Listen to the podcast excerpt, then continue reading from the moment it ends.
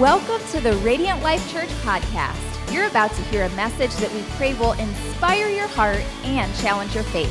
For more information on RLC, please visit myrlc.family or check us out on social media. Have a blessed day. Now, here's your message.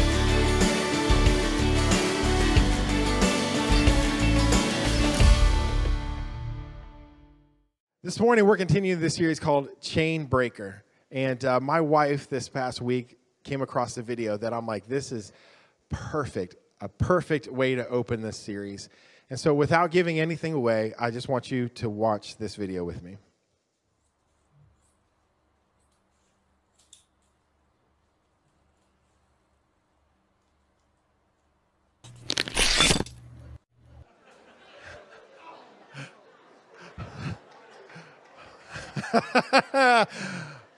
Gotcha. Some of you are struggling with that like hour wake up of like, man, I lost an hour of sleep. It's like, nope, your heart rate's elevated now. How many of you guys were scared of spiders? Yeah, good. How many of you weren't scared of spiders until you saw that video? Yeah, a couple of you. Man, that Fear, a fear spider. My wife has an extreme fear of spiders. I saw some of you jump and you coiled back, and some of you shout a little bit. It's not even close to what my wife did when she saw this video for the first time. She screamed so loud, I thought like somebody was trying to like kidnap her or something like that. I'm running back. What's wrong? What's wrong? She's like, I just watched a video. It was a spider. Jumped out. And I'm like, oh, that's all? Like, okay, never mind. We're going back. But you, you may, you may fear spiders you may fear something else, but one thing I've come to realize is that we all fear something. And sometimes fear can be a, a good thing, it's a good motivator, it's meant to, to protect us. I've been to like different cliffs before where it's like, sometimes they have guardrails and sometimes they don't have guardrails. And uh, you get a little bit too close to that ledge and it's like, oh yeah, I'm going to back away. Like you feel the sweatiness in the hands, like, oh man, yeah, I'm, I can't go close. To, I can't even watch somebody go close to that. Friends, that's a fear that's protecting you from getting too close to that ledge. Why? Because you could fall over. That's a clear and imminent danger. That's a, that's a rational fear. And sometimes fears can be rational, sometimes fears can be completely irrational. Like my wife has a fear of hair that is not attached to somebody's head. Anybody else have that fear? I clean out the drains because, I mean, you're married, you have women in the house, the drains get clogged. And so I clean out the hair in the drains and I pull it out and I'm and Kim is like, don't don't even come don't don't even come close to me with that. And I'm like, Kim, it's your DNA. It's your hair. Like, what is the problem here? Like, this came off of your head. I'm just trying to return it back to the person that it belongs to, and she's want no part of it whatsoever. That that tends to be an irrational fear. That hair is not going to hurt you, but it doesn't lessen the fear that we have of it. And we all fear something. Sometimes it's rational, sometimes it's irrational. And it's not that fear is necessarily a bad thing, but when it begins to control our lives, when it begins to influence the decisions that we make, when it begins to prevent us from doing what God has maybe called us to do or God has planned for us to do, when it begins to influence those things, those become controlling factors and become paralyzing, heavy chains in our lives. And Christ did not die and rise from the grave so that we could live a life of fear. And so this morning, we're talking about the chains of fear that we all at some point in time carry with us. And fear, we develop fears by a couple of different ways. The first way is we experience them. Something happens to us and we experience that fear. It, it, that's a natural occurrence. But Elizabeth Phelps, a researcher, also diagnosed that fear is not only learned by something happening to you, but fear is also learned through social interaction, by something happening to somebody else. And in the brain, the, the neural pathways that are formed, whether the fear something happens to you or somebody else, is the same way. Fear is developed in social contact. So something bad doesn't even have to happen to me in order for me to fear it. It can happen to somebody else, and I see that happen, and it's as if it happened to me. We develop fear. And what I've learned about fear is that fear is a learned behavior. Did you know we're only born with two instinctive fears? Babies only fear two things falling and loud noises. Every other fear that we experience in our life is learned. Every other fear is learned. it's a byproduct of the experiences we have or seeing somebody else go through it through a social interaction. They're learned behaviors. And if fear is a learned behavior, then society has done a great job at teaching us that lesson because we always have something to fear. We just came out, we, uh, I heard on the news that this past week was a two year anniversary mark of the first cases of COVID in the state of Ohio two years. For some of us, that's like, wow, that time has flown by. And other of us, I'm like, two years, it feels like 20 years. It feels like a long time. But we have not walked through this season unscathed, have we? We have been taught to fear in the midst of this trial. And some of, for some of us, that's a fear of a disease that could have potentially life altering circumstances for our own health or the health of others that we we care for, or unfortunately, death in some cases. We fear disease. For other, others of you in this room today, maybe you fear the vaccine that was created to be able to try to prevent this disease. For some of us, we fear, the, we fear other people who have differing opinions that we do on this matter. And I'm not here to debate any of those things. I'm just here to acknowledge the fact that we have walked through this season, and none of us have probably walked out without a little bit more fear than what we walked into it with. Because even now, we see close to a second straight week of cases in Ohio being under a 1,000, which is fantastic news. But there's something in the back of my mind, and I guarantee something in the back of your mind that you're like, yeah, but how long is that going to last? What's next? What's around the corner? For some of you, that may be what's Wuhan got brewing next for us? For some of you, that's what you're thinking. You're like, what's around the corner? What's the government got planned for us next? Because you know the government's behind all this. Like, these are things that we legitimately fear. And again, I'm not here to debate whether or not those things re- exist. I'm here to debate the, the reality and acknowledge the reality that we live in fear because of some of these things. And now that COVID cases are dipping, we praise God for that. But now we've got a war to deal with in Eastern Europe between Ukraine and Russia. And though we are not actively participating in that war, we still feel the effects of it economically. We see gas prices shooting up, and we wonder how are we going to fill our tank? How are we going to provide food as food prices will go up? How are we going to sustain?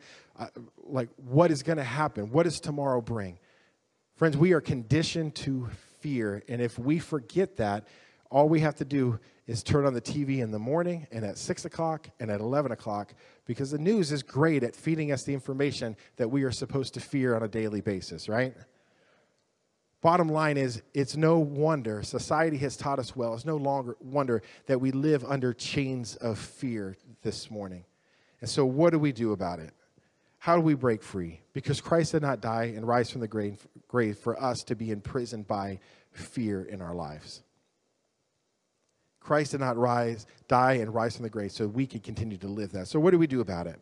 This morning, as I was praying and going through this message, I'm like, God, what do you want people to take away from this? And I came back to just one thing, one singular thing. I got one point for you this morning. But this point, when I played basketball in high school, we really only had like one play. We had a couple play. The playbook was not extensive, but we really 90% of the time ran one play. That play was called motion. And the whole concept of the play, there were many things that you could do off of this play because everybody's just in constant motion and you're constantly moving and it's creating opportunities. And just like that play in basketball in high school, this one point that I have for you this morning has many implications across our lives. And that point can be found in Isaiah chapter 41. If you have your Bibles this morning, want to turn there. Isaiah chapter 41. Give you a little context, a little backstory to what's happening here. The first 39 books of Isaiah is a proclamation of judgment and impending doom on the nation of Israel because they have forsaken God, they have gone their own way, they have worshiped idols, they have adopted religious practices of the society that they have been around. And as a result, God says, I'm bringing judgment your way, and you're going to face a harsh reality of what it's like to live separated from me. And so that happened as the nation of Babylon came in and took Israel captive and exiled them away from their homeland and brought them to Babylon. And in chapter 40 of Isaiah, there's a, there's a significant shift in the tone. And in fact, in, in Isaiah chapter 40, it says, Hey, your time of judgment has been fulfilled and now I'm bringing somebody to restore. I'm bringing somebody to, to set you free. And that person was Cyrus of Persia from the east. And Cyrus came and delivered the people of uh, Israel and allowed them to go back to their homelands. But starting with chapter 40 through the rest of the book of Isaiah, there is now hope and redemption. It's a, it's a word of encouragement. And we find this statement in Isaiah chapter 41, verse 10. It says this So do not fear, for I am with you. Do not fear, for I am with you. You know there is three. There are 365 fear, do not fear statements throughout Scripture. Now I'm taking somebody's word for that because I ain't nobody got time for that. Ain't nobody got time to look up 365 verses to see if they're all accurate. So I'm trusting the research of somebody who's smarter than me and has more time than me. But I've heard this from multiple sources. There are 365 statements in the Bible, fear not. Now, half of those are people saying something on God's behalf, reminding people what God has said, reminding of them of attributes of God. And then the other half of them are direct sayings from God that we find in Isaiah chapter 41, where he commands them to fear not. And pretty much all of those statements are accompanied by a promise, and that promise is as follows For I am with you. Friends, that's the point I have for you this morning that the God of Israel, the God who knows everything, that sees everything in your life, he is with you. And every bit of fear that you might experience in every situation and circumstance of your life, God offers you a promise do not fear, for I am with you. And some of you need to hear that this morning. It's, it carries a heavy implication and, and it invades in every part of our life. And this morning, I just want to touch on a couple key areas for us as we remember that God is with us, because this, friends, has the power to begin to break the chains of fear in our life. The things that keep us from doing what God has called us to do. Keep us, the things that influence our choices. Because why? Because we just live, we have learned to live a life of fear. I think it's no mistake that he gives us 365 statements in Scripture, one for every day of the year, because we need constantly reminded because it's easy to forget. It's easy to forget when we are faced with hardships, when the battle in front of us seems bigger than the God that we serve. But God reminds us that He is with us.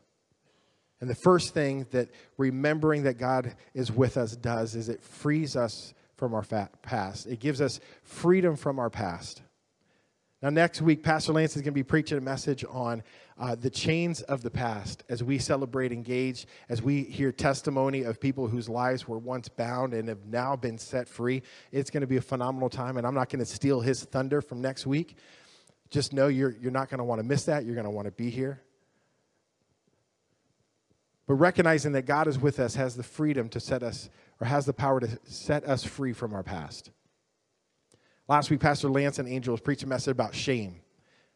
And they shared about Peter denying Jesus three times and then Jesus restoring him. But the shame that Peter carried with him left him in like no man's land. That I denied Christ, which in my mind disqualifies me from doing the work of Christ and carrying on the mission. How can he trust me to not deny him again? I've denied him this time, three times, in fact. How do I know I'm not going to do it again? When I adamantly said I would never do that, and then I did the thing that I feared I would do the most, and I denied him. But yet he knew too much about Jesus to just go back to the old way of life. He had seen too much and been too far. And so he's left in mo- no man's land, but Jesus restores him and set him free from the chain of shame. And something I've begun to learn is that shame hides itself as fear a lot in our lives. That fear is sometimes the motivating factor and the underlying condition of the shame that we carry in this life. Shame that we fear that God has left us because of our past mistakes. We fear what others might think about us if, if they find out what our past looks like and the history that we have. And our past becomes our present and our future realities because we just keep repeating the same thing over and over again. And we're left with a life that is guarded and resistant to other people, resistant to the voice of the Holy Spirit, isolated and alone. Because, why? Because of fear. Well, friends, God has given us a new perspective, a perspective of freedom, that our past no longer needs to define us because God is still with us. And if God is eternal and He is the same yesterday, today, and forever, this statement that God is with us isn't just a present but it's a past and a future. That God was with us today, He promises to be with us today, means He was also with us then in our worst moments. Uh, in fact, Scripture goes on and tells us that while we were yet sinners, Christ died for us. That God loves us so much in, in Romans chapter 8 that there is nothing that can separate us from that love. There is nothing that can separate us from the love of God. Do you realize the biggest hindrance in you fulfilling the call of God upon your life, the plans and purposes that He has for you, is not God rejecting you, but the fear that your past disqualifies you? The biggest thing that can keep you is to begin to continue to hold on to your past and say, if God only knew, if others only knew, and you hold on to that, and fear immobilizes you. So, what are you ri- running from? What are you hiding from? What are you hoping that nobody, nobody ever finds out about you and about your past? Friends, a proper per- perspective we have of the past is that Christ has set us free. And our response should be, as, as Jesus says in, in the book of John, to step into the light. There is freedom in the light. See, fear likes to hide in darkness. Fear likes to hide in darkness. It doesn't want to be exposed. But when we step into the light and allow God's light to shine upon our past, friends, and we realize what He has set us free from, there is nothing more liberating than realize a soul that has been truly set free and that recognizes that it has been set free unashamedly. Saying, This is who I used to be, but I'm not that person anymore. I'm no longer holding on to the fear that holds me back from sharing the love of Christ because I feel disqualified. God's not disqualifying you. This scripture is littered with people who, in our eyes, for some way, shape, or form, disqualified themselves. God is with you, He has not left you. Step into the light. What are you trying to hide, and who are you trying to hide it from? Friends, that fear will mobilize you from doing what God has called you to do. So He can, he can free us from our past but recognizing that God is with us can also give us confidence for the present. Um, about a year ago, in my personal life, um, I've taken up golfing. And golfing is not a poor man's sport, it's expensive. Like you got to pay to play, you got to pay for the equipment, and it just it's a domino effect. You can never buy enough golf stuff. And so I decided I'm cheap. And so I don't like to pay for golf stuff out of my own pocket. So I had this bright idea, and some people were, were starting to do this, and I'm like talking about how much they were paying out to give plasma. And I'm like, that's a genius idea. I'm gonna go give plasma, because man, they give you like a hundred bucks a pop to start off with. That's really good golfing money right there. So I decided to go give plasma. And when you go to give plasma, they, uh, they set you down and they take some vitals, your blood pressure, they prick your finger and take a little sample of blood and do all this stuff. Well, when I sat down, they took my blood pressure, and I've always had kind of moderately high blood pressure. I get it from my dad. It's one of the things he's gifted me with when I was born. Uh, but I've already had moderately high, and I, I went through a season where I, I lost a decent amount of weight, and so I was happy about that. I'm like, surely my blood pressure has come down. I'm probably in tip top, tip top shape. And so I go and sit down for plasma, and they take my blood pressure. It was ridiculously high to the point where I looked it up. I'm like, what's a safe number? What's like, when should I be concerned? And it was like, go to a doctor fast because I'm surprised you're even alive right now. Your blood pressure is so high. It's like, it was scary. I was like, whoa, okay. Now, luckily, we've got that. I've seen a doctor. We've got it sorted out. Um, made some changes in my life, which I needed to make it anyways. Um, but now I, I go into the plasma place, and for the first time in my life, I started experiencing something I never experienced before uncontrollable anxiety. My blood pressure, just walking into the building, my, my heart rate elevates, my blood pressure goes through the roof, and I can just feel it. I'm like, I've got post traumatic stress disorder from going to plasma. I'm like, this is ridiculous. This is, I've talked to my wife. I'm like, this is the dumbest thing. But if you've ever had anxiety before, you realize it doesn't matter. There is nothing you can do about it. There is nothing you can do to just talk yourself down. There's nothing you can do to control it. Your body does what your body wants to do.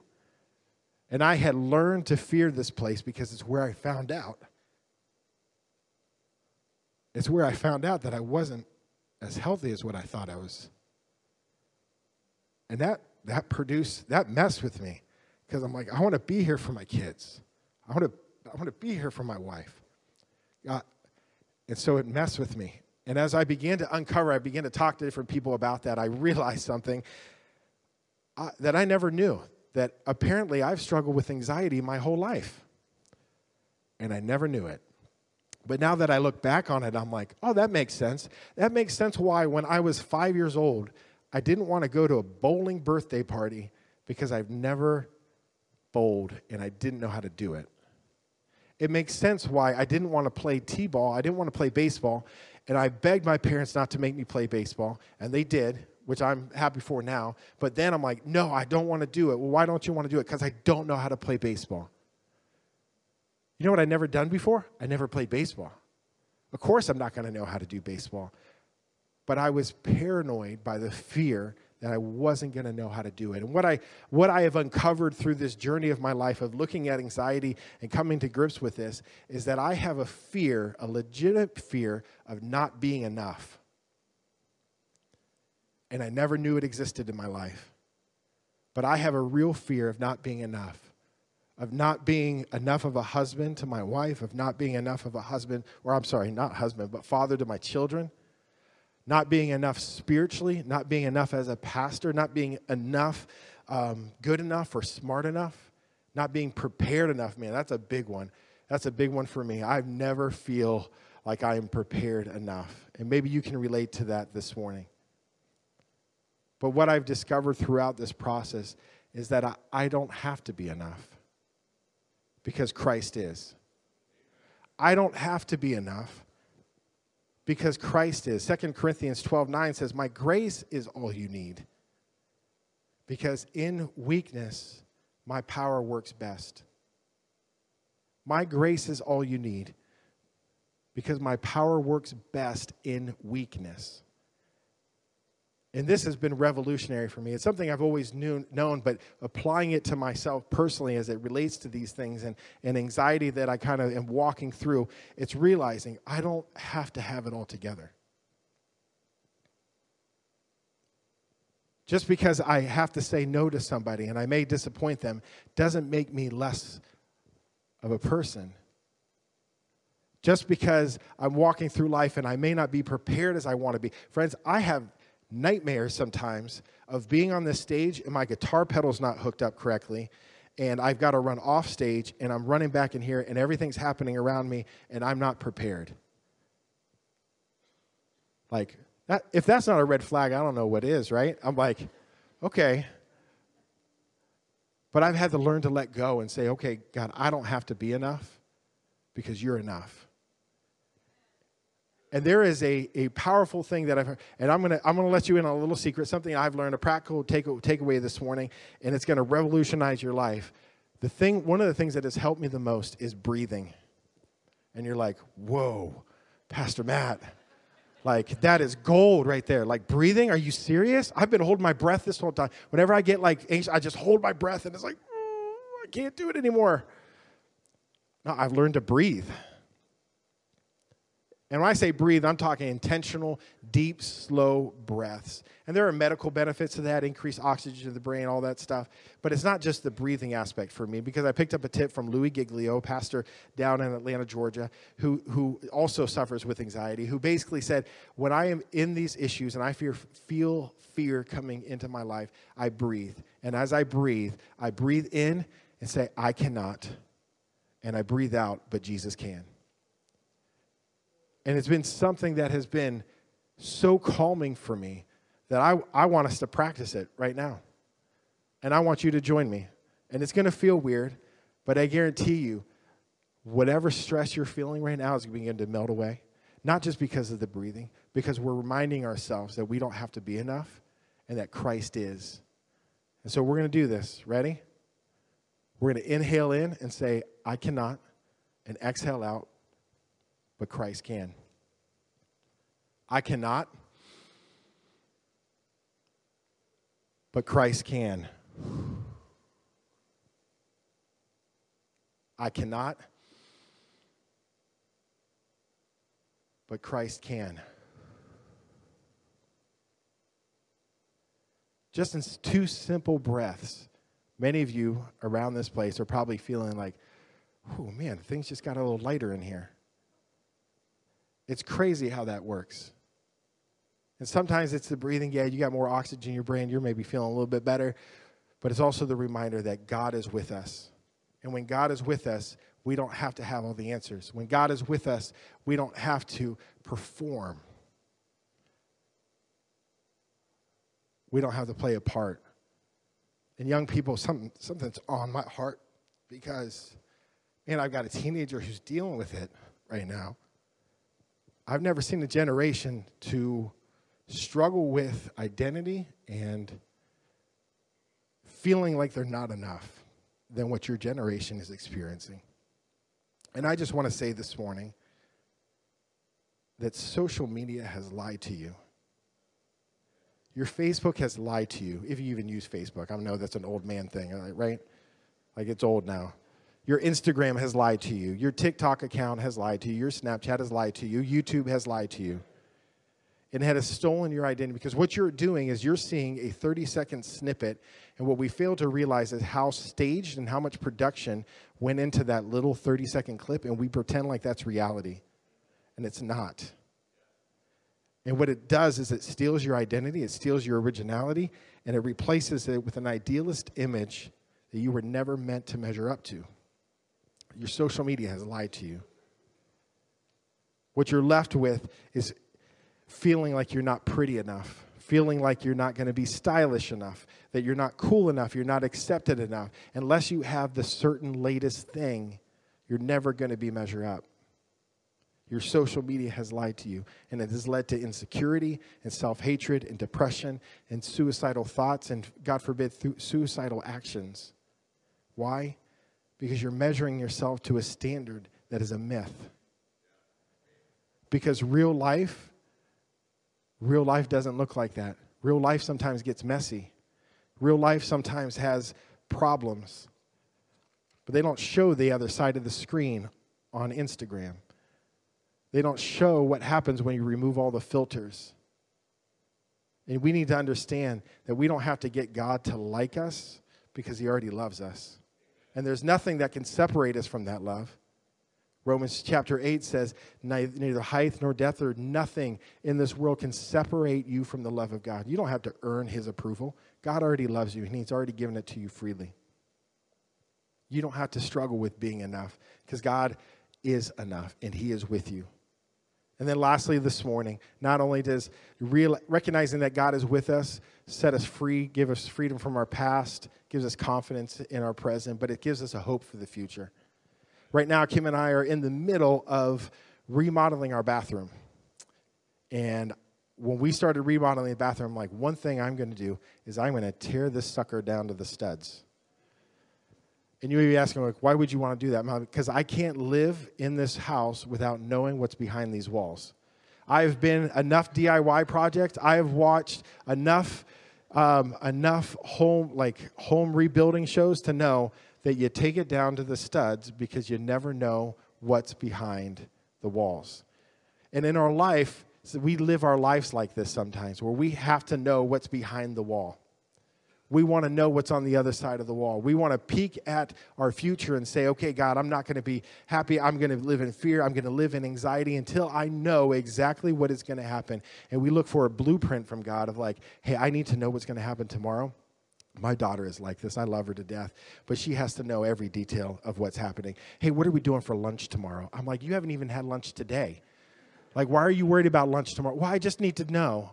I'm like, you don't need to know. Just know you're going to eat. You'll be full. Get over it. But what are we going to do? Like, okay. Teenagers, am I right? Jeez. yeah, thank you. But we want a detailed blueprint of what's happening. But God knows if He gives us a de- detailed blueprint, you're going to be just like my daughter and you're going to complain about it. If God told us today what is going to happen tomorrow, five years, 10 years, you know what we would do? We would say, ah, but God, you know, like, ah, that's not really what I was thinking. Here, let me tell you what I was thinking might be a good idea. Or we might bail on the plan and say, you know what? Um, it ends up good. And so, what do I need God for? I already know the outcome. Or it's going to end bad. Well, God didn't really come through for me. I'll just go and do my own thing.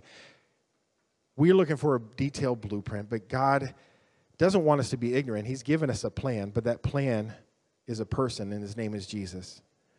And Jesus even promises that we don't, tomorrow, we are going to have troubles in this life. But he reassures us take heart because I've overcome the world. We're going to have problems in this life that we have to overcome. And if God knew that if He told us what was going to happen tomorrow, we would struggle with it now. We would have more fear and anxiety anticipating that coming. God says, No. All you need to worry about, Jesus actually says, all you need to worry, don't worry about tomorrow. Tomorrow has enough worry of its own. Today, just know that God clothes the flowers of the field, He feeds the birds of the air, and how much more does He love you that He's not going to take and care of and provide for you? I love the book of Joshua. Joshua was a servant of Moses, and um, Moses passed away, and Joshua was entrusted to take the nation of Israel into the promised land. And in Joshua chapter 1, we find him getting prepared and ready to charge into the promised land. And, and God appears to him in, in the form of an angel, and he says, Be strong and courageous, for I am with you. Be strong and courageous, for I am with you. You're about to do something that my man Moses wasn't even able to do. You're about to take the nation of Israel in. But be strong and courageous because I am with you. I am with you. And I love Joshua chapter 2 because we see God going before, and you have the story of Rahab and the spies. And Rahab uncovers these spies, and she's, she, she says this statement that our people in our country are vastly afraid of you because they've heard about what God has done for you in the wilderness, how He's parted the Red Seas, and we are fearful. Do you know when God is with you, He goes before you and He turns fear on its head?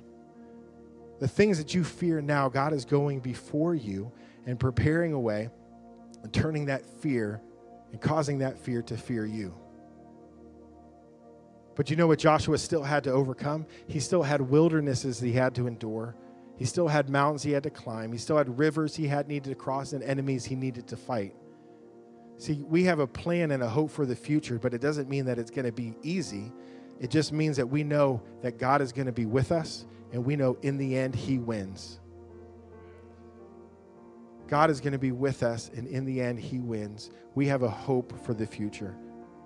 And what is our response to that? I love my favorite verse in the entire Bible, Philippians chapter 4, verse 6.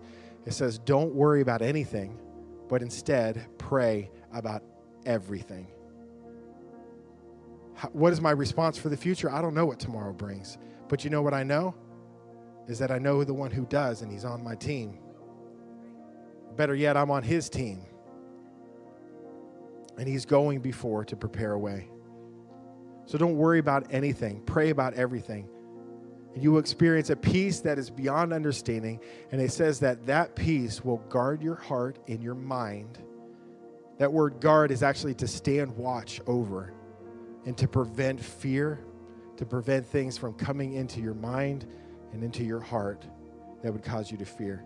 I love that. Don't worry about anything, pray about everything. You don't have to have the answers, you just have to know the one who does, and he is with you. My son is six, about to turn seven. He's getting big, but he has been struggling lately with waking up in the middle of the night. And he wakes up in the middle of the night and he comes into our room and he wakes mom up because he know dad's not going to do a thing for him. Dad's going to be lucky if he even hears him. So he goes to mom. And most of the time he goes something like that Alexander, what's wrong? I, I heard a noise. Okay, what'd you hear? Yesterday, the other day, it was, ooh, you got the question right. Okay, buddy. I don't know what you're scared of, but that's what he heard. Ooh, you got the question right. And he came and woke us up. Sometimes it's just bombs, sometimes it's noises, sometimes it's other things, sometimes it's bad dreams. He comes and wakes us up. And so the other night, Kim was at her wits' end and she's just like, I can't anymore. Can you please take care of him? I'm like, Sure, I would love to. Please, I, I live for these moments. So I got up and I took him back to bed and I put him in bed and I laid down with him in his bed. And um, as he's sitting there, I, I just like, okay, let me see if I can hear what he's hearing. Maybe it's the, the furnace kicking on. Maybe it's a wind outside howling or anything. So I, we're sitting there for a second. I'm like, buddy, what do you hear? Uh, nothing. Okay. Well, let's let's wait a couple seconds. I'm going to walk down the hall, and you'll hear my footsteps, and then see if that's what you hear. Come back, sit down. What'd you hear? Well, I heard you walking. Okay. Did you hear anything else? No. All right. Well, buddy, what? I, I'm struggling to understand what what maybe you're scared of. Well, I don't hear it now. I'm like, well, why don't you hear it now? Well, because you're with me. Okay. Well, buddy, I can't I can't stay here forever. Well, Daddy, can't you just sleep with me? I'm like, no, I want, I want to sleep. If I stay with you, you're going to kick me out of the bed. He's a snuggler. Oh, man, he's a snuggler. And I love it, but not when I'm trying to sleep. I'm like, don't touch me. I'm just being real. I'm like, I want to sleep too. And so he, he's like, I'm like, buddy, we're just across the hall. We're right over there. You can literally see into our bedroom from his room. You can see us. And he's like, I know, but but it's dark and I can't see you. I'm like, but you know we're there. Yeah, but I can't see you. I'm like, okay. Can you just stay with me? I'm like, yeah, I'll stay with you a little bit longer. But as long as I stayed in that room, he hears nothing. He fears nothing. Because dad's there. And friend, our Heavenly Father is with us. Our Heavenly Father is going before us. We can be free from our past, whatever we're running from, whatever we're hiding from. We can be free from that because God is with us and He was with us then. We can have confidence in our present. We don't have to be enough because God is with us and He is more than enough. And friends, we can have a hope for tomorrow, a hope for the future, that despite what happens, despite what circumstances come, even though we don't know the detailed blueprint of what is happening, we know that God is working on our behalf. And so this morning, we're going to worship. We're going to worship and we're going to sing songs and, and remind ourselves that God is with us, but also remind our fear who's in charge. Because, like I said before, fear is nothing more than faith in the enemy. We're going to remind our enemy who is in charge. And we're going to declare that there is no longer fear because I am a child of God. And when my Father is close, what do I have to fear? If God is for us, who can be against us? No weapon is going to prosper. No thing will come to pass. Why? Because God is with us. And even if they do, we have a hope that, and we know that God will see us through.